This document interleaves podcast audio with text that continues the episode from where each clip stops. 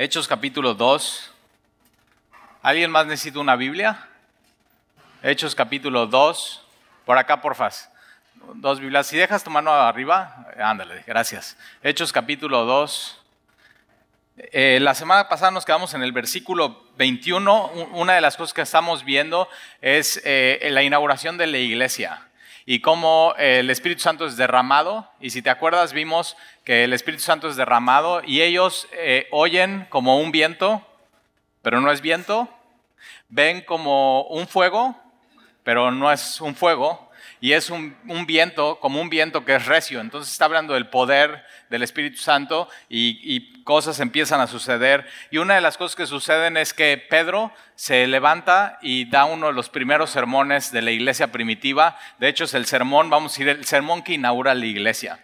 Una cosa importante es que los sermones que tenemos en el libro de Hechos no son todo el sermón, porque, por ejemplo, si tú lees lo que vamos a ver hoy en Hechos capítulo 2, el primer sermón de Pedro, tú puedes leer el primer sermón de Pedro y dura entre tres minutos y tres minutos y medio. Y dices, Talí, si dura entre tres minutos, ¿por qué te echas todo un rollo de 50 minutos?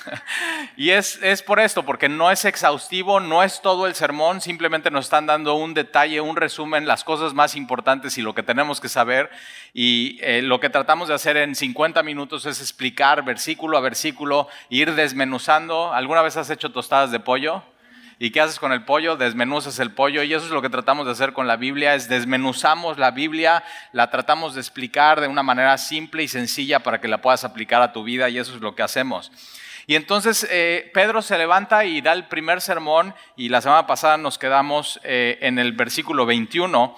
Una de las cosas que Pedro hace es dar la evidencia de que Jesús, eh, de que Jesús vino y que lo que están ellos viendo y escuchando es algo que está en el Antiguo Testamento y habla sobre la profecía de Joel que es cumplido. Y si te acuerdas, el Espíritu Santo cae y ellos empiezan a hablar de las maravillas de Dios y está diciendo que el Espíritu Santo será derramado sobre toda carne y que los jóvenes, nuestros jóvenes, ellos eh, tendrán visión, algo que los jóvenes no tienen, y que los ancianos tendrán sueños, que es justamente al revés, los ancianos tienen mucha visión, mucha experiencia, pero ya no sueñan, y los jóvenes tienen muchos sueños, pero no tienen visión, y Dios promete eso, que va a cambiar las cosas para que los jóvenes puedan tener eh, eh, visión y que los ancianos puedan tener sueños.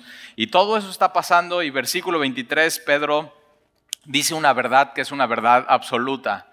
Hoy en día en nuestra generación vivimos con, no, pues no hay una verdad específica, sino hay, hay no hay una verdad eh, absoluta, sino todo es relativo. Entonces, si a ti te funciona, nunca te han dicho eso, ah, pues qué bien que a ti te funcione, si te funciona a ti bien, a mí me funciona esto, y si a mí me funciona bien, y de pronto la, la generación en la que vivimos no hay una verdad absoluta, pero tienes que saber algo, que la verdad es, la creas o no la creas. Y de pronto la verdad se sostiene por sí misma, no necesita que nadie la crea para ser. Una verdad es, aunque nadie en el mundo la crea, la verdad es la verdad. Y por eso Jesús dice, yo soy la verdad. Yo soy el camino y yo soy la vida. Y Jesús viene a decir eso. Y a veces como cristianos nos tachan, no, pues o sea, ustedes son muy cerrados. O sea, ustedes nada más piensan que nada más hay un camino, nada más hay una verdad y nada más hay una vida. Y les tienes que decir, exacto, o sea, entendiste perfecto. Pero una de las cosas es que es, excluyente porque excluye todo lo demás, todas las demás religiones, pero tiene un punto que es muy importante. Cuando alguien llegue con esto, tiene un punto que es muy importante el cristianismo, es que si es excluyente, pero a la vez es incluyente porque incluye a todos. O sea, simplemente tú puedes ser parte de esta verdad y tú puedes ser parte y tomar este camino y tú puedes tener vida y tener vida, vida eterna. Y versículo 21 dice, y todo aquel que invocar el nombre del Señor será salvo. Nota esto, dice todo. El cristianismo es para todos. Y no sé tú, pero yo antes de Jesús era mi última opción. O sea, yo decía, no, o sea, el, el cristianismo no es para mí. O sea, eso es para... O sea, ¿cómo? O sea, cristianismo. Nunca me hubiera imaginado. Es más, cuando nosotros llevamos un estudio como este, nada más que era un, estudio pequeño, más o menos había como 12 a 14 personas, y el cuate que daba el estudio abría la Biblia, estaban estudiando el Sermón del Monte del Mateo capítulo 5, y cuando empezó a ir verso a verso, el Señor, lo, así, algo muy sencillo y muy simple, el Señor lo que hizo fue así a mi corazón, vente para acá chiquito, ya, O sea, simplemente no me soltó, me, cautivó. ¿Y sabes qué? Me dejé cautivar. O sea, simplemente cedí y dije, e, esto es, es la verdad. Y el cristianismo es para todos, no importa quién seas. Y si estás aquí, tienes que saber que el cristianismo es para ti. El cristianismo es para la peor, el peor tipo de escoria, miseria, vileza, secuestrador, homicida, sicario de este mundo, pero también el cristianismo es para aquellas personas que se creen buenas. Nunca has estado platicando con alguien y, le empiezas a compartir y dice, no, no, es que yo soy buena persona. Ok, el cristianismo también es para ese tipo de persona que dice, no, es que yo soy buena persona, pero yo siempre digo y lo grabo, la persona que me dice es que yo soy buena persona, le pongo una etiqueta, buena persona. Y lo único que tengo que hacer es esperar un par de meses a que tropiece y digo, ¿ah? ¿qué pasó con tu bondad? ¿Y qué pasó con que eres buena persona y que tú eras muy bueno? Y la Biblia dice eso, que no hay ninguno bueno no hay quien busque a Dios, no hay justo ni aún uno. Pero bueno, el Evangelio es para aquellas personas que se creen buenas personas y que al final se dan cuenta al leer la Biblia que no, que no es cierto. Cuando te crees buena persona es porque te estás comparando con alguien más. Y compararte con alguien más es, es muy fácil porque normalmente escoges a alguien peor que tú. O sea, nunca escoges a alguien mejor, pero vea más allá. Nuestra comparación tiene que ser Jesús. Entonces, ¿cómo estás en eso? ¿Amas como Jesús ama? Eres fiel como Jesús es fiel, eres clemente y bondadoso como Jesús, eres misericordioso como Jesús, eres perdonador como Él. Acuérdate que Jesús cuando está en la cruz, aquellos que le traicionaron, aquellos que le golpearon, está enfrente de ellos, le escupieron, le jalaron las barbas, estaban blasfemando, estaban hablando falso testimonio de Él, estaban diciendo mentiras de Él y Jesús dice, Padre, perdónalos. ¿Eres como Jesús? Y dices, no, pues ya no soy tan bueno. O sea, ¿dónde está la ficha de mi fila de maldad y de necesito a Dios? El cristianismo es para todos, no importa de qué contexto vengas, de qué religión vengas. El cristianismo es para católicos, para judíos, para musulmanes, para ondas New Age, meditación, sanación cuántica, pránica, todas las etiquetas que le quieras poner, Reiki. El cristianismo es para todo aquel que invoca el nombre del Señor aquel que invoque, esta palabra invocar el nombre, el nombre es todos los atributos de Dios, es invocar quién es Él. Ahora, para invocar quién es Él y sus atributos, tienes que decir quién, o sea, quién me va a presentar quién es Él, cuáles son sus atributos. Y el Evangelio, y lo que Pedro hace es eso, presentar quién es Él, sus atributos, el nombre del Señor Jesucristo. Ahora, esta palabra invocar es, es entender el Evangelio y decir, Señor, perdóname, te necesito. Sé tú mi Señor, sé tú mi Salvador. Necesito tu ayuda, necesito tu perdón. Señor, sálvame. Y una buena pregunta es, ¿puede ser que lleves años en la iglesia y nunca hayas hecho esto? Señor, sálvame. Sálvame de mí mismo. Sálvame de una vida controlada por mí. Sálvame de seguir haciendo mi voluntad. Sálvame de, de seguir regándola de mis fracasos, es más, Señor, sálvame de tener éxito en mi vida y no considerarte y no tomarte en cuenta. El, peor fracaso para un hombre es ser exitoso y no darle las gracias a Dios. ¿Has hecho eso en tu vida, Señor? Socórreme, sálvame. Y Pedro dice, y todo aquel que invocará el nombre del Señor será salvo. Versículo 22, varones israelitas, oíd estas palabras. Y me encanta porque eh, el, Evangelio implica predicación, implica que, te digamos, hey, ahora, Pedro dice, varones israelitas, yo tendría que decir, varones veracruzanos. Y es eso, oye, es Dios le plació que fuera con la locura de la predicación. O sea, un cuate hablando por 50 minutos, exponiéndote de manera clara las escrituras y el Evangelio, que tú escuches para que puedas tomar una decisión. Es un culto racional, es un culto inteligente. Es algo que tienes que pesar. Por eso decimos, toma una Biblia, la queremos poner en tus manos, considera lo que dice este libro. No es mi opinión, considera lo que dice este libro y toma una decisión. Y tienes que saber que hoy tienes que tomar una decisión. No te puedes ir de aquí sin tomar una decisión, porque los que escucharon esta predicación de Pedro tomaron una decisión, o aceptaron y recibieron o rechazaron. No te puedes ir neutral con Dios. O estás con Él o estás en contra de Él. Ahora no sé tú, yo no, yo no quiero ir en contra de Él. O sea, tienes que saber, tú puedes pelear, estar peleado con Dios y puedes tener tus razones y tus razones pueden ser muy verdaderas y muy fieles y, y tus heridas pueden ser muy profundas y tu situación puede ser muy difícil, pero tienes que saber algo, si te peleas con Dios alguien va a ganar y no vas a ser tú. ¿Qué te hace pensar que vas a ganar tú? ¿Qué te hace pensar que tú vas a tener la razón? O sea, ya mejor, o sea, toca la lona y di ya. O sea, me rindo. Hasta aquí doy, ya luché, di lo mejor que pude, Señor, perdóname. ¿Has hecho eso en tu vida? ¿Te has rendido ya ante Él, ante su señorío? Porque sabes que la vida más cansada es, es rebeldía contra Dios. Es la vida más cansada, más miserable, más complicada. Cuando no obedeces a Dios, no conoces a Dios y no estás no estás en paz con Él, es la vida más complicada, más difícil. Ahora, tengo una, o sea, ¿quién quiere una vida complicada? Ahora, pareciera que hay gente que le encanta la vida complicada y ya, o sea, ese es su, su pasón, como su, su, droga.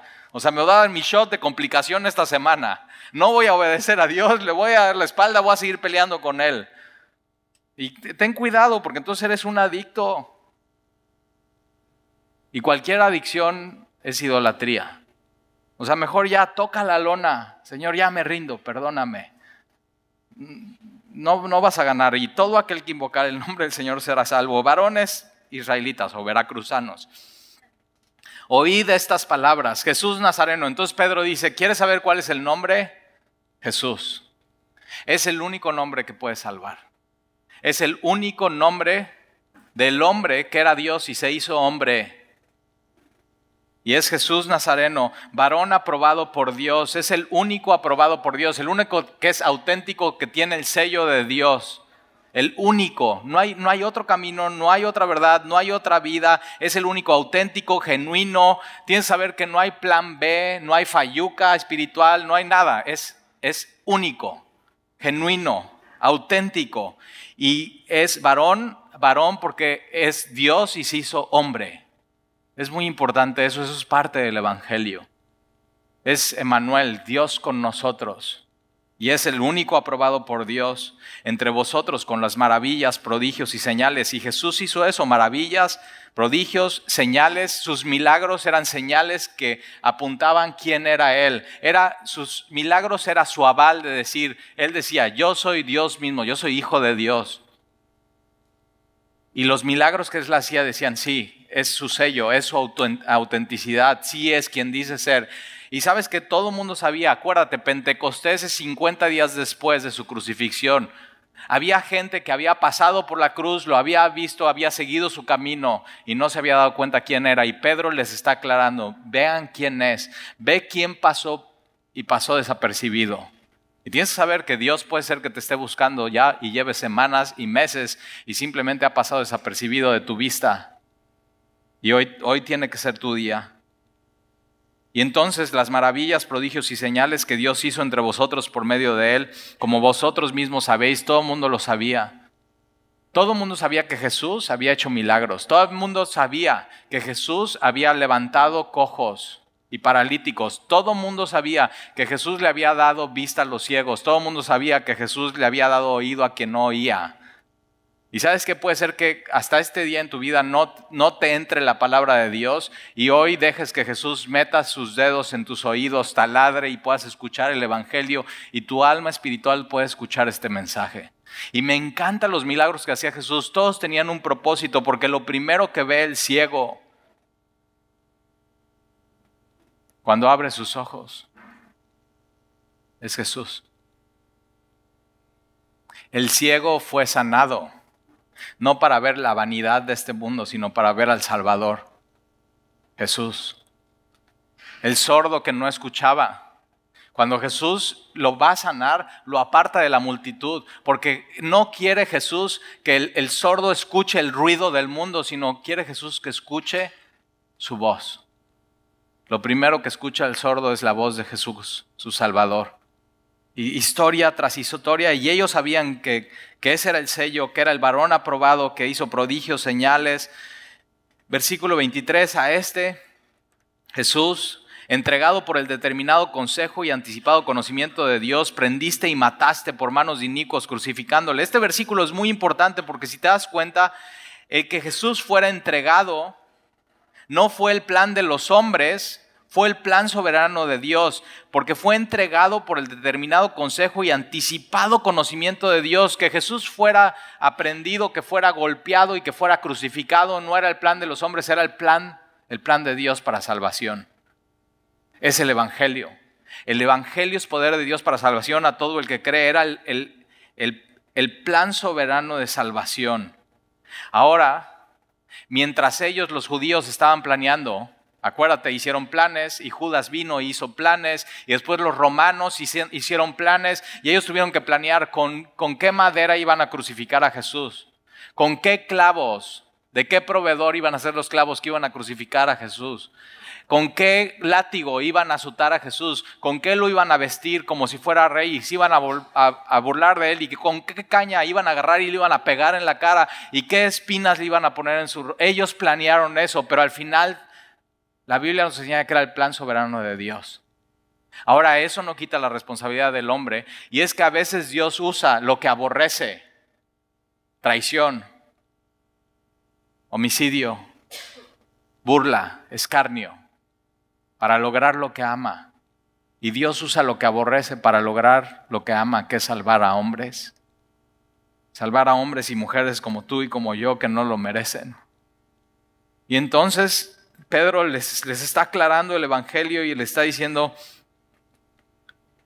ustedes, ustedes prendieron y ustedes mataron, ustedes mataron por manos de inicuos, esto inicuos es sin ley y, y ellos usan a los romanos porque ellos no pueden matar y crucificar a alguien, los judíos, pero usan a los romanos por manos de inicuos, entonces participa la humanidad, judíos con ley y gentiles sin ley y ellos están planeando, pero están llevando al final el plan perfecto de Dios para salvar a la humanidad. No sabían ni se lo esperaban. Ahora tienes que saber algo. Como cristiano tienes que cumplir el plan, de Dios para tu vida. Es decir, Señor, no se haga mi voluntad, sino se haga tu voluntad y obedeces a Dios. Pero si no eres cristiano, al final Dios es rey y es soberano. Al final, todo se va a hacer, todo se va a someter bajo sus pies. Entonces, mejor ya hoy, hoy, toca la lona y di, Señor, perdóname, me rindo. Mejor hoy empiézate a someter a su voluntad, a quién es Él. Empieza a pesar estas verdades absolutas que la palabra nos enseña. Y entonces versículo 24 al cual Dios levantó, entonces el plan de Dios era que Jesús fuera crucificado, pero no que se quedara ahí en la tumba, sino que resucitara y Dios lo levanta sueltos los dolores de la muerte. Esta palabra sueltos es deshaciendo los dolores de la muerte. Y aquí dolores es dolores de parto. Entonces, si ya tuviste un bebé y estuviste embarazada, sabe, o sea, ¿qué tal duele? O sea, y cuando ya viene una contracción y estás, o sea, ya, ya viene y tu esposo sabe, ok, no, ahorita no le hablen, o sea, ya viene, pregunta, cuando viene la contracción y el dolor, ¿lo puedes parar? Y cuando ya vas en camino al doctor y ya vienen las contracciones, vienen más cerca y más dolorosas, más dolorosas, ¿puedes parar que nazca el bebé? Ah, ah, no puedes. Y tienes que saber que Pedro está usando esa ilustración, que cuando Jesús es puesto en la tumba, la tumba es como un vientre y que empiezan los dolores de parto y que Jesús usa esta, esta idea de nacimiento, por eso decimos dio a luz y Jesús resucita de los muertos. La luz brilla en las tinieblas más densas y Jesús resucita y da vida. Y Jesús resucita para que tú y yo podamos nacer de nuevo, nacer del Espíritu, nacer de lo alto, podamos por fin ver la luz en medio de las tinieblas tan densas en las que estaba nuestra vida. ¿Te das cuenta tan claro el Evangelio al cual Dios levantó sueltos los dolores de la muerte? Porque cuanto era imposible que fuese retenido por ella, Jesús es, Dios mismo, Jesús es el dador de vida y el dador de vida no podía ser retenido por la muerte. Y entonces Dios lo resucitó de los muertos. Es nuestro credo. Versículo 25, porque David dice de él, eso es Salmo 16, te das cuenta, Pedro está saturado de la Biblia y está exponiendo el Evangelio con textos del Antiguo Testamento. Esos días que estuvieron en el aposento alto, ellos estaban buscando a Dios, buscando la Biblia, conectando una cosa con otra. Y, y leen Salmo 16, donde David dice de él, Veía al Señor siempre delante de mí porque está a mi diestra, no seré conmovido, por lo cual mi corazón se alegró y se goza mi lengua, y aún mi carne descansará en esperanza, porque no dejarás mi alma en el Hades, ni permitirás que tu santo vea corrupción. Esto es que tu santo, y por supuesto no está hablando de David, está hablando de Jesús, tu santo, el santo de Israel, el que nunca ha pecado, eh, Jesús no pecó nunca y que tu santo vea corrupción, eso es que no vas a dejar que me pudra en la tumba. Y Dios no iba a dejar que Jesús mismo, el dador de vida, se pudriera en la tumba. Y todo esto era el plan de Dios. Desde antes de la fundación del mundo, Dios tenía este plan de que Jesús viniera, naciera de una mujer, María, concebido de la Virgen, viviera una vida que tú y yo no pudimos vivir, pero que fuera traicionado, que fuera arrestado, que fuera azotado y que fuera crucificado. Ese es plan de Dios y el plan de Dios era meterlo en esta tumba, pero que la tumba no lo retuviera, sino que resucitara al tercer día, que no se quedara en la tumba. Ese es, es Jesús. Versículo 28. Me hiciste conocer los caminos de la vida, me llenas de gozo con tu presencia. Y, y Pablo va a ir a explicar este Salmo 16 cuál es su verdadero significado. Varones hermanos, se os puede decir libremente el patriarca David, que murió y fue sepultado. Ahora, esto es mil años antes de, este evento. David fue mil años antes de la crucifixión y que murió y fue sepultado y su sepulcro está con nosotros hasta el día de hoy. Eh, cuando fuimos a Israel, una de las cosas que te llevan a ver es el sepulcro de David. Y entonces una, es un cuarto muy chiquito, pagas tu boleto y, yo digo, y, o sea, ¿y por qué voy a pagar para ver una tumba? O sea, un muerto, a David. Bueno, es David, pero bueno, ¿por qué voy a pagar por ver a estás, no? Y ahí estás discutiendo. Y entonces pagas por ver a David, entras y hay una cola para ver a un David muerto en la tumba. Y entras ahí, hay, hay judíos y están, están rezando y gente va y toca esta tumba, otros hacen esto y otros se inclinan y otros simplemente están ahí. Y yo ahora así nada más paso, veo, es como un sarcófago y está tapado con negro, unas letras judías que ni entiendes, pero pagaste, entonces tienes que ver. Y entonces ahí estás viendo eso y ahí digo, y o sea, ¿para qué esto? si, si alzo lo que hay ahí, imagínate, mil años. O está podrido, es tierra, es polvo. Por eso David en este salmo no está hablando de David, está hablando de Jesús. Cada capítulo que leas en el Antiguo Testamento, Jesús dice, ustedes creen que tienen vida eterna por las escrituras, pero yo les digo que las escrituras están hablando de mí. La vida eterna es por medio de Jesús. Y entonces eh, Pedro les explica que David está ahí y ellos están, fíjate cómo Pedro está conectando. Una, una, cosa que conocen y está haciendo un puente y lo está llevando a Jesucristo, le está dando evidencia bíblica, versículo 30, pero siendo profeta David y sabiendo que con juramento Dios le había jurado que su descendencia en cuanto a la carne levantaría al Cristo para que se sentase en su trono, viéndolo antes. Es decir, este salmo es, es es algo que iba a suceder en el futuro, viéndolo antes, habló de la resurrección de Cristo. Quiere decir que Pedro está diciendo, este salmo, Salmo 16, está hablando de Jesús, no de David mismo. Está hablando del Cristo y está hablando de la resurrección de Cristo. Ese era su plan, que su alma no le fuera dejada en el Hades, ni su carne vio corrupción. Entonces, evidencia número uno que pone Pedro es las escrituras. Es la evidencia número uno que tenemos. Todas las escrituras están apuntando que Jesús es el Hijo de Dios, es el Mesías, que Jesús tenía un plan, era el plan del Padre para salvar a la humanidad. Si no, Juan 3:16, porque de tal manera amó Dios al mundo, que dio a su Hijo, lo entregó. ¿Para qué? Para ser azotado, para ser crucificado, para ser sepultado pero no quedarse ahí, sino ser levantado de los muertos, para que tú y yo al creer eso tengamos vida eterna, para poder nacer de nuevo. Y entonces, eh, la evidencia número uno son las escrituras, pero la evidencia número dos son testigos presenciales. Ellos, ¿te acuerdas? Había varios requisitos para ser apóstol y uno de ellos es que estuvieras con Jesús todo el tiempo, desde el bautismo de Juan hasta su muerte, pero su resurrección.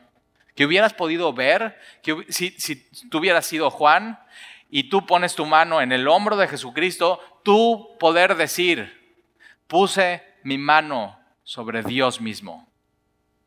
Y cuando Jesús resucita, Juan podía decir, yo palpé, yo escuché, yo lo vi con mis propios ojos y te puedo decir que vi que Jesús está vivo y resucitó de los muertos y todo lo que dijo y nos enseñó es verdadero. Con esa convicción lo podían decir. Y entonces, versículo 32, Pedro dice, a este Jesús resucitó, resucitó Dios de lo cual todos nosotros somos testigos. Ahora, me encanta esto porque la última vez que vimos a Pedro hablando está negando a Jesús. Y, oye, ¿tú, tú, tú les conoces. No, no, no, yo no lo conozco a ese hombre. Y después otra persona le dice, oye, no, pero tú hablas como ellos, no te hagas, tú tienes ese acento. No, no, no, no, yo no les conozco. Y la tercera vez le están diciendo, oye, tú eres de ellos. Y, y Pedro está diciendo, no, yo no soy de ellos. Y hasta está, está injuriando, está diciendo, está insultando. Pero de pronto algo sucede en su vida y cae el Espíritu Santo sobre él. Es saturado del Espíritu Santo y entonces tiene de nuevo, tiene valentía para hablar, tiene convicción. Y eso es lo que tú y yo necesitamos como iglesia. Necesitamos ser llenos del Espíritu Santo continuamente, una llenura fresca para poder hablar con denuedo, con valentía. De, denuedo no es levantar la voz y hablar fuerte o hablar con una voz espiritual. No, no. Denuedo es tomar la evidencia bíblica y explicarla de una manera clara y sencilla, con valentía y con convicción, viéndote a los ojos y diciéndote, esto es la verdad. Y depende de ti si la crees o no. Esto es la verdad. Y, Pedro está diciendo, yo vi a Jesús y resucitó. Y somos testigos, yo y estos once. Versículo 33, así que exaltado por la diestra de Dios y parte del Evangelio no nada más es que Jesús resucitó de los muertos, sino que después fue exaltado, ascendió a las alturas y está sentado a la diestra del Padre. Ahí está Jesús. Tienes que saber que hoy en el cielo hay un hombre que es 100% hombre y que es 100% Dios. Se llama Jesús. Se llama Jesús. Y si tú le sigues, ahí vas a estar. Ahí vas a estar con Él. Y Jesús dice, a donde yo estoy, Padre, yo quiero que ellos estén conmigo y vean mi gloria. La gloria que tenía antes, antes de venir a esta tierra y Dios se la regresa y se la cumple. Y a este Jesús Resucitó, Dios, de lo cual todos nosotros somos testigos, así exaltado por la diestra de Dios, y habiendo recibido del Padre la promesa del Espíritu Santo, ha derramado esto que vosotros veis y oís, porque David no subió a los cielos, pero Jesús sí. Pero él mismo dijo, dijo el Señor a mi Señor, siéntate a mi diestra, ahí está Jesús hoy sentado a la diestra del Padre, hasta que ponga a tus enemigos por estrado de tus pies. Tienes que saber que un día esto va a suceder, todo será sujetado debajo de Él. Ahora, puedes esperarte y hasta el final sujetarte a la fuerza a Él y decir, me equivoqué, Él es Dios, Él es el Señor, Él es Salvador, se me pasó. O puedes hoy decir, me rindo, toco lona, Señor, perdóname, me, me someto voluntariamente a ti. Tú eres Dios, tú eres el Señor, tú eres el Rey versículo 35, 36. Me encanta este versículo. Sepa pues ciertísimamente, e, esto, sepa pues ciertísimamente es, hey, no tengan duda.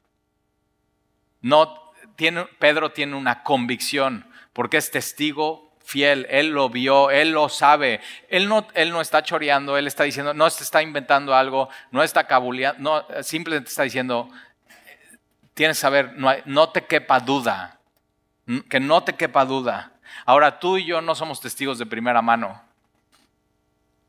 pero si has visto tu mano en Él, ¿verdad? Si has visto que Él te ha hablado, si has visto que Él te ha transformado, si has visto que no eres el mismo que cuando empezaste a seguirle. Pero ¿en qué nos paramos tú y yo?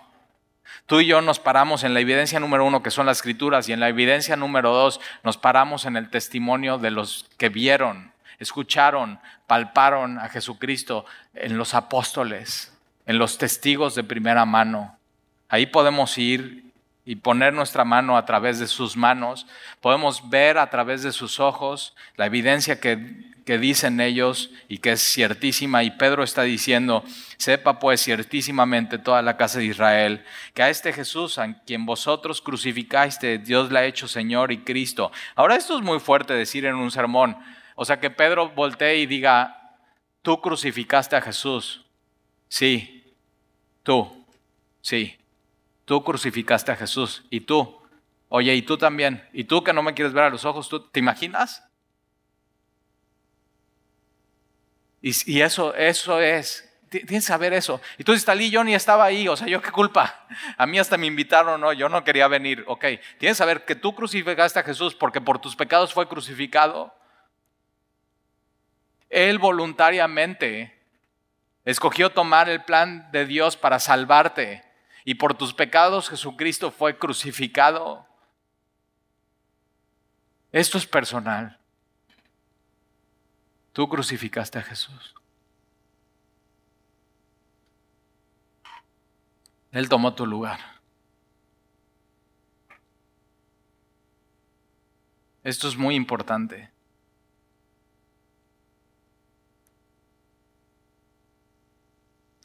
¿Te imaginas Imagina esto por un momento, que pudiéramos conectar tu cerebro, tu CPU, a las pantallas.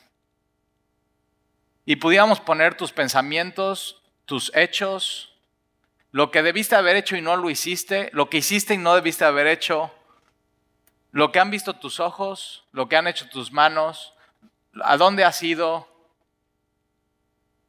Y sentamos aquí a los diez mandamientos y pasamos cinco minutos de tu vida, los highlights de tu vida, así como los momentos claves de tu vida.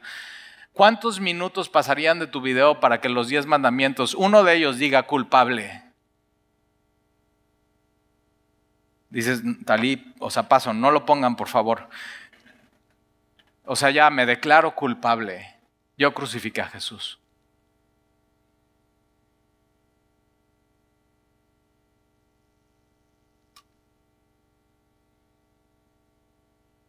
Y Dios la ha hecho Señor y Cristo. Jesús siempre ha sido Señor.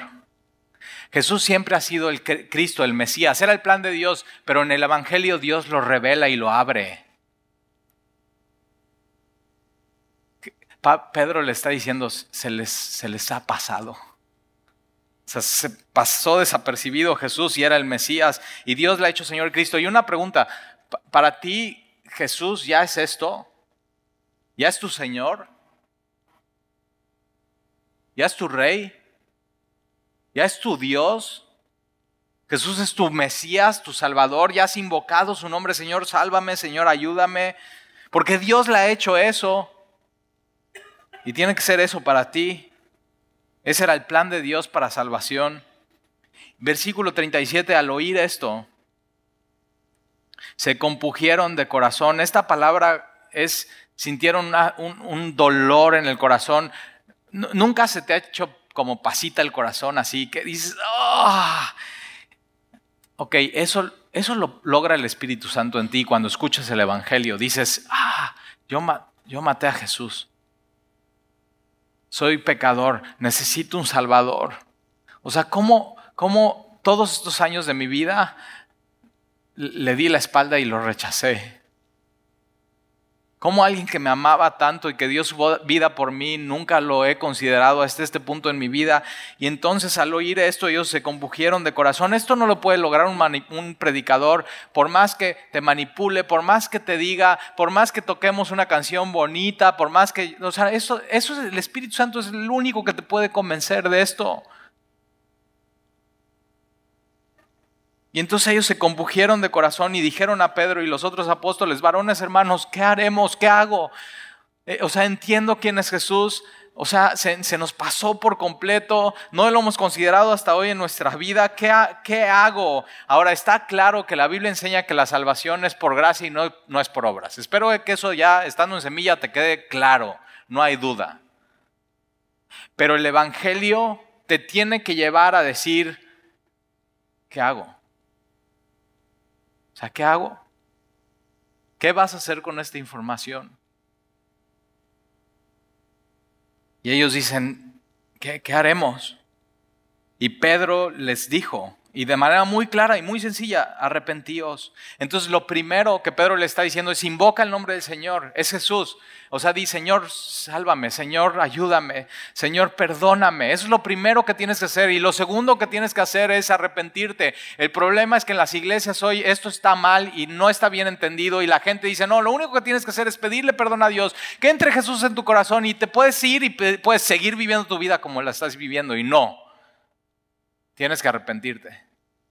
Y ahí es donde la gente ya no decide seguir a Jesús. Arrepentirte es cambiar tu vida por completo, cambiar tu mente. Estaba caminando para este destino, ya no más voy a cambiar para este destino. Estaba en esta relación, ya no más voy a caminar en pureza. Estaba pecando de esta manera, estaba mintiendo, ahora voy a decir la verdad. Y puede ser que estés atorado en ese punto. Y tienes hoy que arrepentirte. El Evangelio completo es que tienes que invocar su nombre y tienes que arrepentirte. Tienes que arrepentirte de tus pecados. Y el primer paso es decir, Señor, soy pecador. Y si ponen mi video aquí y se sientan los diez mandamientos aquí, me van a hacer pedazos. Te necesito. Me rindo. Necesito cambiar. Ayúdame a cambiar. Necesito tu poder, necesito de tu espíritu. Arrepentíos y bautícense. Y me encanta esto porque aquí bautizarte es una de, las cosas que dice Jesús, o sea, tienes que creer en el Evangelio y bautizarte. Yo conocí una persona que llevaba años, años, años en una iglesia, pero años, y un día vino los, los bautizos. Nosotros los hacemos una vez al año, pero entonces vino los bautizos y ya sabes, es el, todo el mundo sabe que es el que lleva años y que nunca se ha bautizado, entonces cuando anuncian los bautizos todos están, ¿Qué horas traes? O sea, como ya te toca, órale, te queremos ver, queremos gozarnos contigo. Y él simplemente decía, yo no me voy a bautizar. Y tienes que saber que una fe genuina te lleva a obediencia. Entonces el Evangelio es, invocas el nombre del Señor, eres salvo, te arrepientes y obedeces. Y obedeces. Tienes, tienes, que, tienes que obedecer. Una fe genuina es una obediencia a Dios. Y dice, y bautícense. Ahora me encanta esto porque dice, cada uno es, es, una, es una decisión personal. Tú no puedes tomar la decisión por tus hijos. O sea, puedes estar y traer a tus hijos a la iglesia y decir, no, pues te, te, dejo salir el sábado, pero el domingo vas a la iglesia con nosotros y ahí estás, ¿no? Dándole y en este sermón, escucha, pum, le das codazos. O sea, puedes estar haciendo todo eso, pero tienes que saber, cada quien tiene que tomar su decisión. Es una decisión personal. Por eso no bautizamos a niños, porque tú no puedes tomar la decisión de tu hijo por, por él mismo. Aquí es una cuestión personal. Bautícense cada uno de vosotros en el nombre de Jesucristo. Es personal, tú decides. El bautismo es una señal externa de lo que ya pasó en tu interior. Para ellos, como judíos, bautizarse era, bautizaban a gente que no era judía, se convertía al judaísmo y entonces el ritual era bautismo para decir, ya me convertí, ya pasó esto en mi vida. Y cuando nos bautizamos en agua los cristianos, y sabes, si ya lo hiciste es increíble y nunca se te olvida, eso es, es, algo muy importante. Estás obedeciendo lo que dice a Dios, estás tomando tu decisión personal, estás diciéndole al mundo, yo soy cristiano, yo sigo a Jesús, yo le voy a obedecer, necesito constantemente la llenura de tu espíritu. Entonces nosotros lo hacemos en el mar, y ahí vamos en el mar y vienes y vienes bien contento y invitas a tu familia y lo que hacemos es que te ponemos en el agua, te metemos ahí, depende de qué tan pecador eres, te dejamos o cinco o diez minutos y te sacamos. Y cuando sales, sales con una sonrisa y dices, o sea, y tienes que saber, la vida más plena es cuando obedeces a Dios. Es la vida más increíble, más hermosa. Ser rebelde a Dios es la vida más miserable y más cansada. Cuando empiezas a obedecer a Dios es muy, muy simple, muy sencillo todo. Y entonces te metemos, te estás identificando con la muerte, con la resurrección de Jesucristo, sales y tienes gozo. ¿Quién no quiere esa vida? Estás diciendo, ya, yo tomé la decisión de seguir a Jesús, invoco su nombre. Es, es, es algo externo de lo que ya pasó en tu interior. Y bautícese cada uno de vosotros en el nombre del Señor Jesucristo para perdón de los pecados y recibiréis el don del Espíritu Santo. Porque para vosotros es la promesa y para vuestros hijos y para todos los que están lejos, para cuantos el Señor nuestro Dios llamare. Y sabes que si tú estás lejos de Dios, puedes estar en la iglesia y eso no, no, significa nada. Puedes venir a la iglesia y aparentar que estás cerca de Dios, pero eso no dice nada. Pero si tú hoy estás lejos de Dios, ¿sabes que Hoy tienes que invocar su nombre, hoy tienes que regresar a Él, hoy tienes que arrepentirte, tienes que pedirle perdón y tienes que empezar a obedecer. Eso es el Evangelio. Eso es lo que tienes que hacer. Versículo 40, y con otras muchas palabras. Entonces te das cuenta, no es el, no es el sermón completo, muchas otras palabras. Entonces Pedro ahí va, el larguero, diciendo y diciendo, y animando a la gente. Y Pedro con muchas otras palabras, me encanta eso. Muchas otras palabras. ¿Cuántas cosas no les decía? Testificaba y les exhortaba. Esta palabra exhortar no es regañar. Exhortar es animar. ¿Y sabes qué es, lo que estoy tratando de hacer hoy contigo? Animándote a que sigas a Jesús, que invoques su nombre, que le obedezcas una vez por todas en tu vida, que te entregues por completo a Él, que Jesús sea quien Él es, que sea tu Dios, que sea tu Salvador, que sea tu Mesías, tu, Salvador. Te, animo a eso. Te, te ruego, reconcíliate con Dios. No dejes pasar más tiempo. No hay una vida más plena y más hermosa que obedecer a Dios, conocer a Dios, ya rendirte ante Él. ¿Por qué quieres vivir una vida complicada, una vida cansada? ¿Por qué quieres vivir una vida sin paz y sin gozo? ¿Por qué quisieras vivir una vida no plena? Y muchas palabras les exhortaba y les, les animaba diciendo, sed salvos de esta perversa generación, chécate. O sea, esto es hace dos mil años y esa generación era perversa. E, esta palabra perversa era corrupta, chueca, completamente inmoral. ¿Cuántas veces no hemos platicado eso? No, o sea, ¿qué onda con los jóvenes ahora? Están re mal, o sea, inmorales, perversos, y tienen en la mano el Internet y entonces ahí pueden ver todo, y todo está en la punta de la tecnología y pueden ver pornografía, no, o sea, perversa generación. Y ve, Pedro está diciendo, no, no, no, no, no, cada generación que decide rechazar a Dios es perversa. Sin importar la tecnología ni en qué tiempo vives, cada generación es perversa. Y Pedro está diciendo, sé salvo de esta generación perversa. La única manera de ser salvo de esta generación perversa es, es Jesús. Por eso si no eres cristiano y no estás siguiendo a Jesús, no te puedes quejar de cómo está la sociedad, tú eres parte. Tú eres parte, no te quejes. Tienes que seguir a Jesús. Y, y, cada vez se va a poner peor. El problema de esta generación es que ha decidido rechazar a Dios. El problema de todas las filosofías y teorías de este mundo tienen algo en común, que deciden dejar a Dios afuera. Y eso hace que la generación sea sea perversa. Si, si no sigues a Jesús, estás siguiendo la corriente de esta generación perversa, eres parte de ella. Tienes que ir en contra.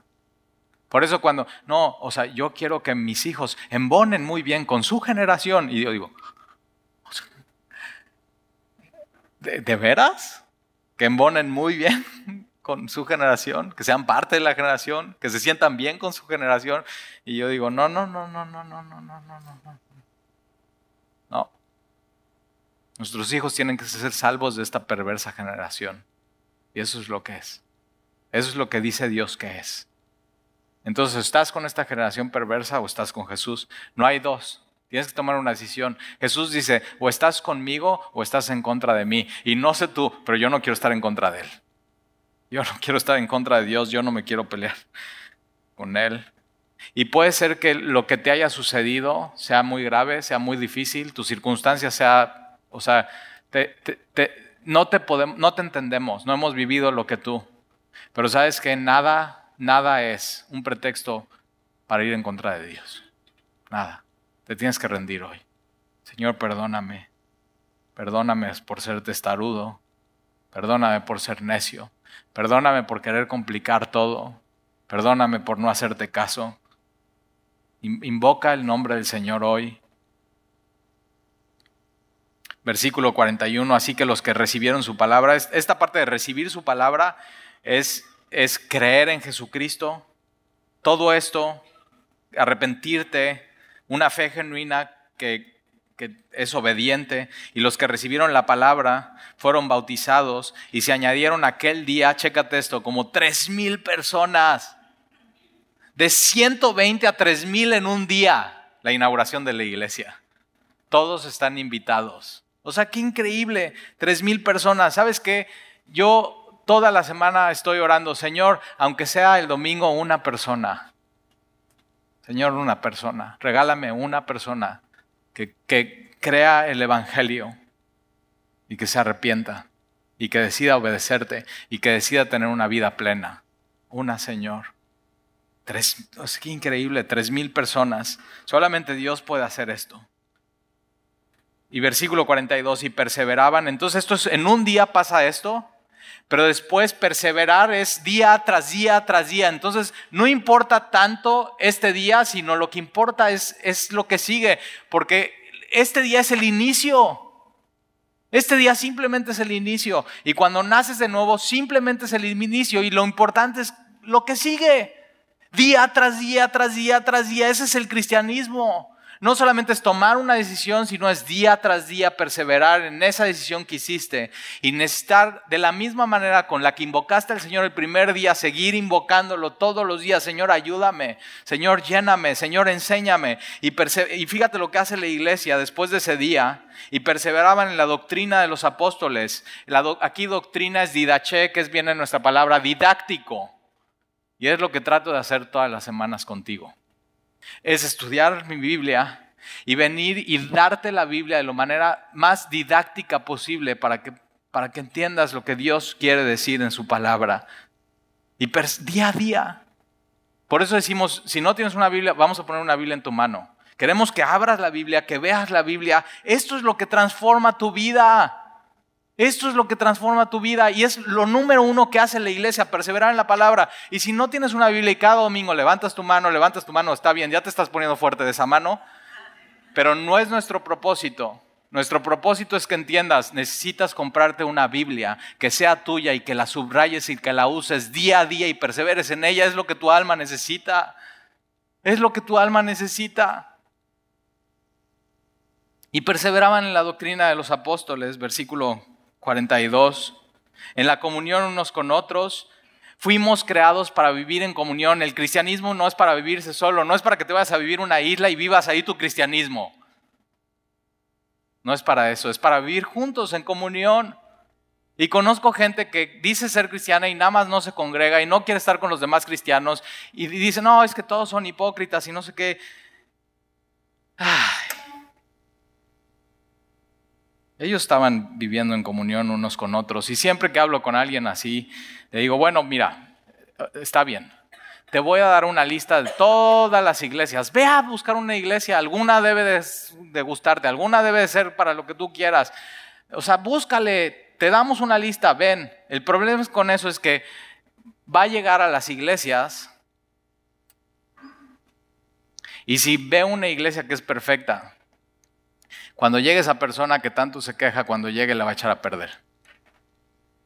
El problema, por supuesto, las iglesias están llenas de faltas, porque somos la, somos la novia de Jesús, que estamos siendo preparadas para llegar un día delante de Él y casarnos, y cuando Él nos vea nos va a ver sin mancha y arruga y vestidos de lino fino. Pero mientras estamos caminando todos juntos,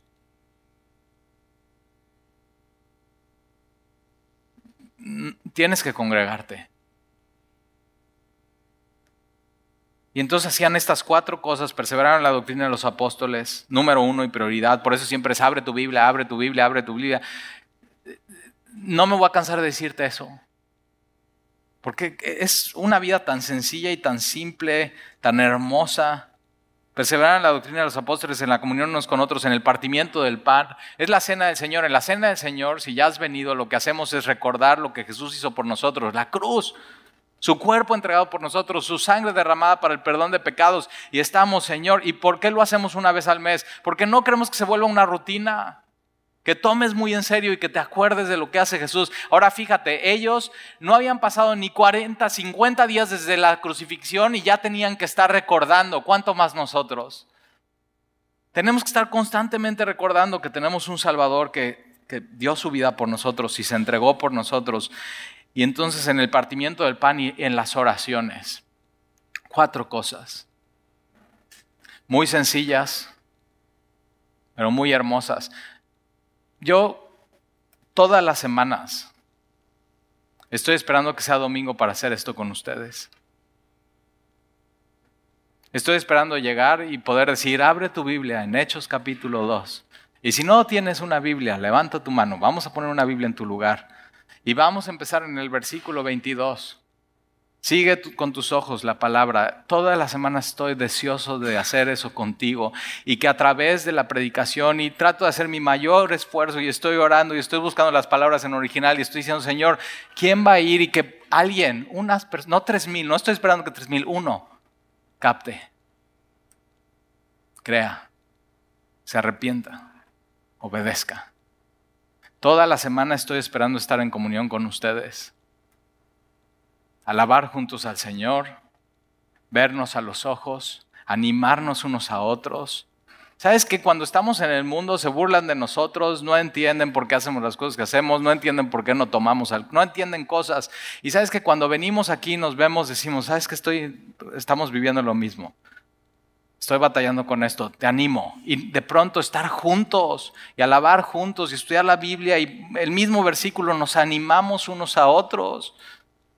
Toda la semana estoy esperando que sea domingo para estar con ustedes. Y cuando partimos la cena del Señor, es muy hermoso recordar lo que Él hizo por nosotros, tomar el pan y el vino y que anfitriones, tus mismos hermanos, lo pongan en tus manos y lo veas y digas, Señor, gracias y oraciones. Toda la semana estoy orando por ustedes.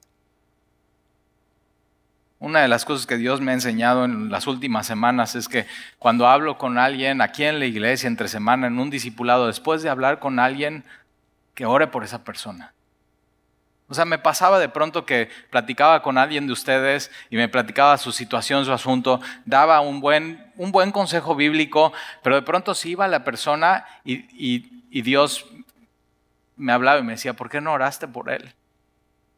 Y, y la iglesia primitiva oraba, oraba unos por otros y al final vamos a tener la oportunidad de orar. ¿Sabes qué? Tú necesitas que alguien ore por ti hoy. Tú necesitas que alguien ore por ti hoy. Y tú necesitas ser iglesia y orar por alguien hoy. Y puedes decir, Talí, yo no sé orar. Ok, al final pídele a la persona que va a orar por ti que Dios te enseñe a orar. Que simplemente ores, abras tu corazón a Dios y puedas orar por una persona. Y fíjate, hacían estas cuatro cosas muy sencillas. Yo llevo haciendo años estas cuatro cosas. Perseverando en la doctrina de los apóstoles, abriendo mi Biblia todos los días, orando, orando por mi familia, orando por ustedes, orando por diferentes situaciones. Estoy tomando la cena del Señor junto con ustedes. Y sabes que es una vida muy hermosa y muy sencilla y muy simple.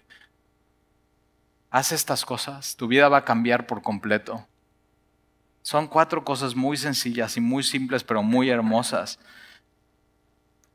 Versículo 43 y sobrevino temor a toda persona. El fruto de hacer estas cuatro cosas como iglesia, estar en la palabra, orar, tomar la cena del Señor y estar en comunión, es que Dios trae convicción de pecado y la marca es santidad, temor de Dios, reverencia a Dios. Y sabes que si puedes llevar años en la iglesia Y si no estás caminando bien con el Señor, te tienes que arrepentir hoy. Puedes estar sirviendo en la iglesia. Pero sabes que si estás sirviendo en la iglesia y tu vida no está a la luz y no estás caminando bien con el Señor, sabes que arrepiéntete, deja el ministerio, siéntate a los pies del Señor, permite que Dios te lave. Estás manchando la iglesia. Y sobrevino temor a toda persona, y muchas maravillas y señales eran hechas por los apóstoles. Ahora no sé tú, pero la maravilla más grande y el milagro más grande es ver cómo Dios cada semana cambia mi corazón, tu corazón. Eso es increíble. Cómo Dios trata conmigo, cómo Dios trata con mis hijos, cómo Dios trata con mi esposa, cómo Dios trata con mis amigos. Ese es el milagro más grande. Versículo 44 y todos los que habían creído estaban juntos. Ahí está, juntos. Dios nos ha llamado a estar juntos. O sea, voltea a verte, voltea a ver a los demás, a los de atrás, conócense. Este, hemos sido llamados a ser juntos, somos hermanos. Somos hermanos en Cristo, somos una familia. Cada semana estamos juntos. Y todos habían creído, estaban juntos y tenían en común todas las cosas y vendían sus propiedades y sus bienes y los repartían a todos según la necesidad de cada uno. Una iglesia que entiende el Evangelio es una iglesia generosa. Ahora tienes que tener cuidado con este versículo. ¿Por qué? Porque comunismo es que te van a obligar a vender tus cosas para que todos estén al mismo nivel y se reparta todo. Pero eso no es la iglesia. Aquí nadie les pide vendan sus cosas y repártanlas, o vendan sus cosas y denlas a la iglesia. Esto es espontáneo. Esto es entre tú y yo. Si tú vas a una iglesia o vas a un lugar y te piden que vendas tus cosas para que las des a la iglesia, huye, es falsa doctrina. Huye de esa iglesia.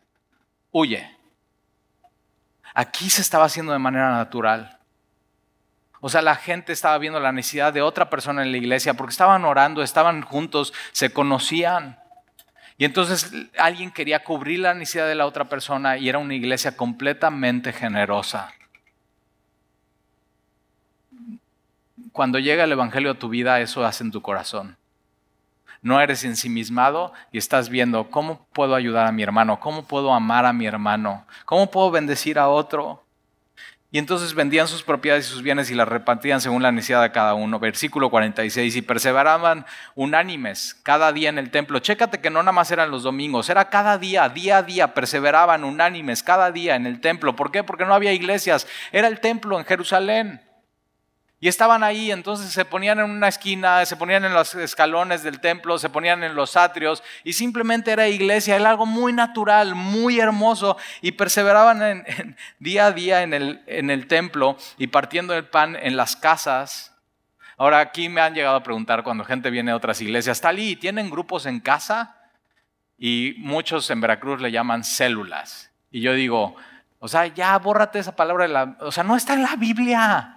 O sea, células. No está en la Biblia. Esto es algo que se ha inventado por el hombre para que las iglesias crezcan, pero chécate. O sea, aquí nada más dice, haz esas cuatro cosas. Persevera en la doctrina de los apóstoles, oración, cena del Señor. Esas son las cuatro cosas. Y nosotros no tenemos grupos en casa formales, pero tenemos grupos en casa informales. Yo tengo un grupo en mi casa. Está mi esposa, Alan, Jan y Ale y estamos perseverando en la doctrina de los apóstoles, estamos orando unos por otros, nos estamos animando, nos estamos exhortando. Un día te invito a mi grupo en casa. Y sabes que tú puedes tener un grupo en casa, con tu familia, con tus amigos, con otros de la iglesia, animando y exhortando a otros. Es, muy diferente a un grupo de célula donde hay un líder y ese líder tiene que tener a 12 y cuando sean 12, entonces el líder escoge otro y entonces son 12 y 12 y entonces es para crecimiento de la iglesia. Y yo digo, bueno, está bien, eso es Amway, eso es negocio, eso es organización. Aquí no ves no ves una iglesia organizada y planeando, simplemente es algo que se da natural, es el espíritu, es el espíritu, con una tremenda libertad. Esto es eficaz. Y entonces partiendo el pan en las casas, comían juntos. Hoy, puedes hoy invitar a alguien que no conozcas de la iglesia y decir, vente, vamos a comer juntos, te invitamos. Y puede ser que esa persona mañana sea una bendición para tu vida o tú serás una bendición en alguien más.